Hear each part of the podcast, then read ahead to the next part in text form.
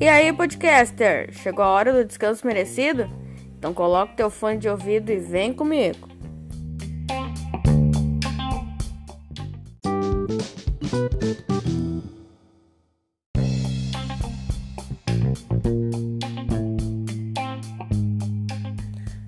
E no podcast de hoje nós vamos falar sobre um assunto que eu tenho certeza que era o bicho papão da tua oitava série, a fórmula de Bhaskara.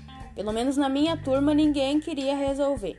Sempre tinha uma desculpa, ah, professora, não precisa passar essa lição, a gente não vai precisar disso no futuro, pra que, que eu vou precisar disso no meu, meu trabalho? Enfim, eram N desculpas para não resolver. Até porque a forma de Bhaskara ela contém letras, números, uh, símbolos, é muita coisa, ninguém queria mexer nisso, ia dar, enfim, ninguém queria. Na Bíblia, no livro de João, capítulo 11, nós encontramos uma situação bem parecida.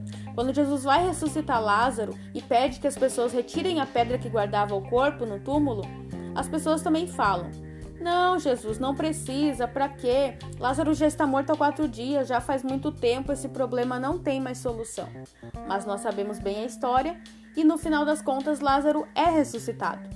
Será que na nossa vida muitas vezes não tem problemas que, assim como a fórmula de Bhaskara e assim como a ressurreição de Lázaro, nós não queremos passar pelo processo da, da resolução? Às vezes tem sim. E a gente precisa resolver esses problemas, não tem como deixar passar, porque no final das contas a gente quer a solução, a gente só não quer o processo. Quero te convidar, mesmo que seja um assunto de anos, um, um perdão que precisa ser pedido, seja lá o que for, faça.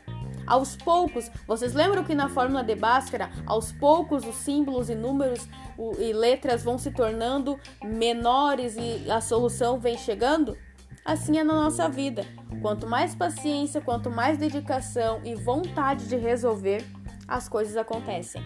Vamos lá? Vamos resolver os nossos problemas, deixar tudo em paz, tudo tranquilo? Mesmo que vá dar uma dor de cabeça, no final a resposta vem, a solução chega. Esse é o nosso podcast de hoje. Eu espero ter te ajudado. Um bom descanso e até amanhã.